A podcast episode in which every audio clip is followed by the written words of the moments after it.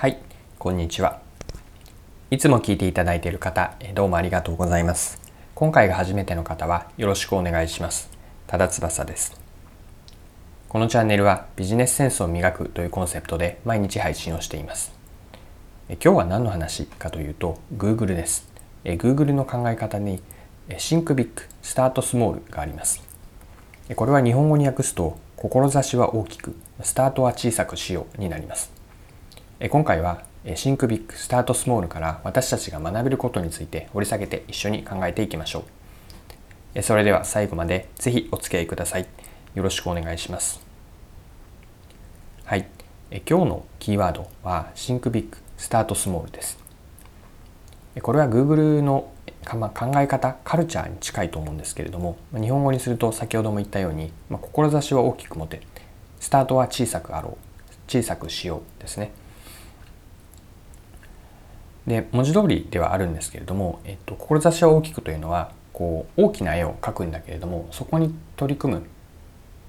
のは着実に、まあ、一歩ずつ特に初めは小さくスモールスタートでいこうというものになります。例えば Google では完成度をいきなり高めてから製品をリリースするというよりも何度もテストを繰り返しながら、まあ、ベータ版で早めにリリースをしてユーザーからフィードバックをもらいこうプロダクトを良くするというアプローチを、えー、通常使っています。で一般のユーザーに公開する前にも社内で、えっと、テストをするんですね。でその時に Google で言われていたのは、えっと、ドッグフードという言い方をしていました。日本語に訳すと犬の餌になるんですけれども、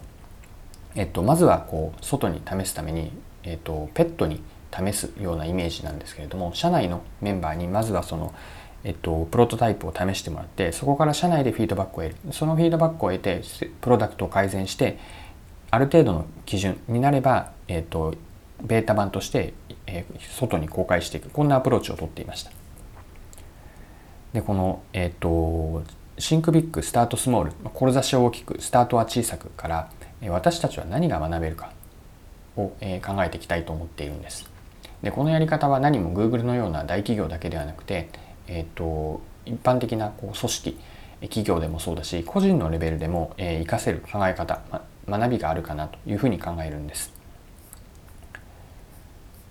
で志を大きくスタートは小さくで、えっと、意味することは何かが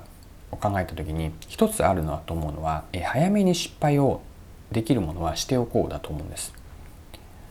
でこれはどういうことかなんですけれどもうんと、まあ、Google の時に私が Google で前職にいた時から思っていたこととして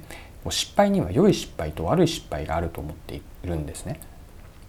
良い失敗と悪い失敗では良い失敗とは何か皆さんはこう良い失敗とは何かともし聞かれればどのようにお答えになるでしょうかで私が考える良い失敗というのは2つ条件があると思っています。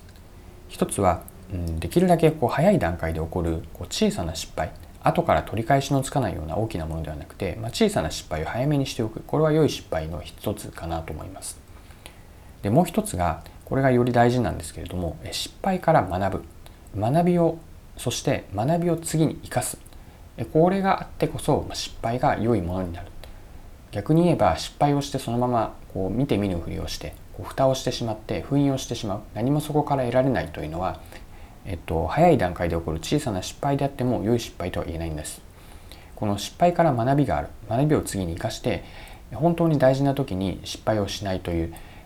こと。これが先ほどのスタートスモールにつながると思うんです。早めにやって小さく始めているからこそ失敗のそのインパクトも、えー、抑えることができる。小さくすることができる。それによって大打撃を得るのではなくてまだ修復可能な失敗で次につなげていく。これが Start Small、えー、 Think Big ですごく大きなビジョン絵を描くんだけれども Start Small で小さく始めているからこそ失敗を生かしながら、えー、とブラッシュアップできる。でここに私たちがスタ、えー、 Think Big Start Small から学べる一つかなというふうに思うんです。でこの、えーと、スタートスモールというのは、うん、普段のお仕事もそうだし、まあ、プライベートで何か新しく挑戦をされることにも通じると思うんですね。うんと例えばそうですね。うんじゃあキャリアで当てはめた時に何かこう転職をしたい。今の会社ではなくてまあ、独立も含めて転職をしたいというふうにもしあなたが思っていたとします。でこの時にじゃあ転職をするためにどんなアプローチを皆さんはされるでしょうか。こうリスクの大きい小さいがあったとして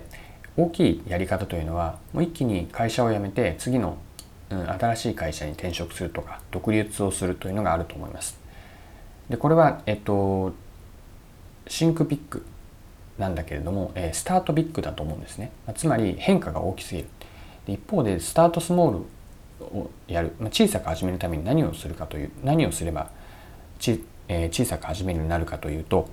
えっと、会社はまあ一旦辞めずに例えばこう空いた時間、まあ、副業とも言えないレベルでまずは少し違うことをやってみる試してみる。新しい活動にこう小さく種をまくようにやってみる。これがスタートスモールだと思うんです。でやってみて違うと思えばまた戻ればいいですし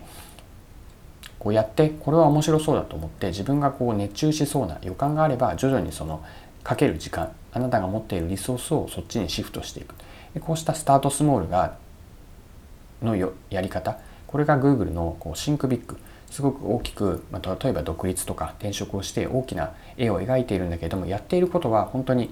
えーと、一日の中の少しの時間を当てて新しい挑戦の時間にに使う。これがスタートスモールだと思うんです。でこのやり方は、うん、例えばそうですね趣味でうんじゃあこうこれから運動をしてじゃあフルマラソンを完走したいとかトライアスロンをしたいといったようなこと。ここもいきなりじゃあフルマラソンとかトライアスロンのレースに出るのではなくてまずは、えー、毎朝あるいは毎晩でいいので1日10分15分でもいいので散歩から始めてみる、え次にランニングをして徐々に、えー、走行距離走る距離だとか、えー、速さスピードを上げていくといったようなステップバイステップで、え挑戦をして、え早めに、ま失敗できるところは失敗しておく。こうしたやり方というのが Google の、えー、 Think Big Start Small、まあ、志を大きく持て。でもスタートは小さくしようから学べる。あのプライベートでもお仕事でも学べることかなと思います。皆さんは、えー、シンクビッグ何か持っていらっしゃるでしょうか？でそのためにどうすればこうスタートスモールができるか？是非あの機会があれば考えてみてください。はい、えー、というわけで今回もそろそろクロージングです。今回の話は Google の ThinkBig スタートスモールから何が学べるかについて皆さんと一緒に掘り下げてみました。いかがだったでしょうか？はい。今回も貴重なお時間を使って最後までお付き合いいただきありがとうございました。このチャンネルはビジネスセンスを磨くというコンセプトで毎日配信をしています。次回もぜひ聞いてみてください。またチャンネル登録をしてフォローいただけると新しい配信を見逃すことがなくなります。まだの方はぜひチャンネル登録、フォローをよろしくお願いします。それでは今日も素敵な一日をお過ごしください。